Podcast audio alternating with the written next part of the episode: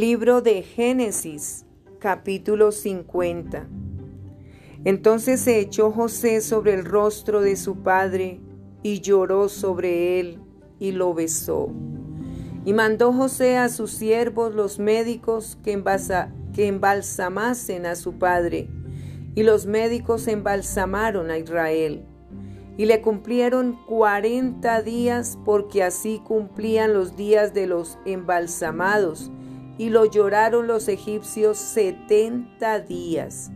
Y pasados los días de su luto, habló José a los de la casa de Faraón, diciendo, Si he hallado ahora gracia en vuestros ojos, os ruego que habléis en oídos de Faraón, diciendo, Mi padre me hizo jurar, diciendo, He aquí que voy a morir en el sepulcro que cavé para mí en la tierra de Canaán. Allí me sepultarás.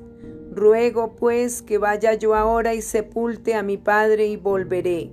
Y Faraón dijo, Ve y sepulta a tu padre como él te hizo jurar.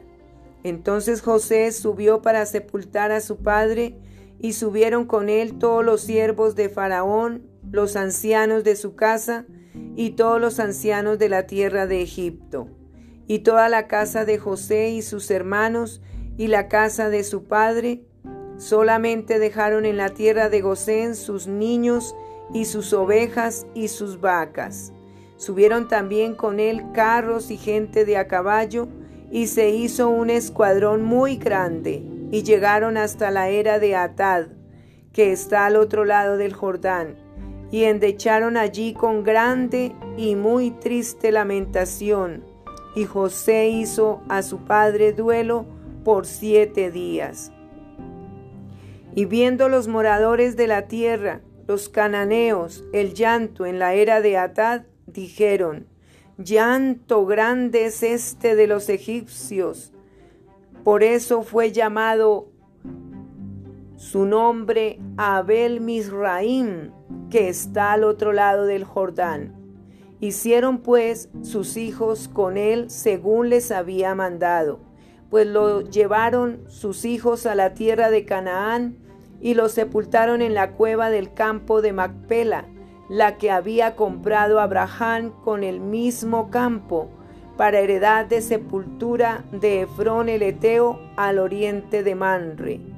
Y volvió José a Egipto, él y sus hermanos, y todos los que subieron con él a sepultar a su padre después que lo hubo sepultado.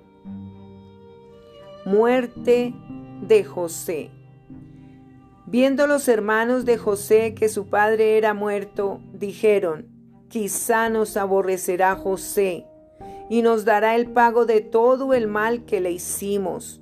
Y enviaron a decir a José, tu padre mandó antes de su muerte diciendo, Así diréis a José, te ruego que perdones ahora la maldad de tus hermanos y su pecado, porque mal te trataron. Por tanto, ahora te rogamos que perdones la maldad de los siervos del Dios de tu Padre.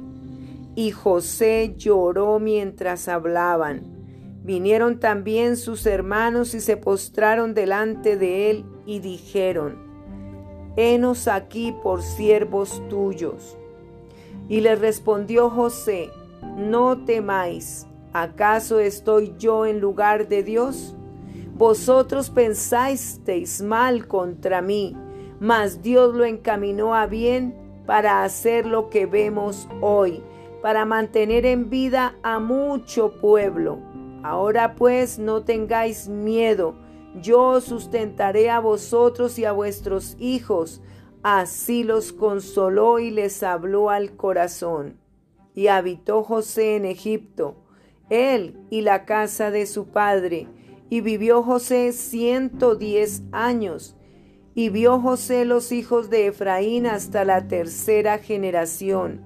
También los hijos de Maquir, hijo de Manasés, fueron criados sobre las rodillas de José. Y José dijo a sus hermanos, Yo voy a morir, mas Dios ciertamente os visitará y os hará subir de esta tierra a la tierra que juró a Abraham, a Isaac y a Jacob. E hizo jurar José a los hijos de Israel diciendo, Dios ciertamente os visitará y haréis llevar de aquí mis huesos. Y murió José a la edad de ciento diez años, y lo embalsamaron y fue puesto en un ataúd en Egipto.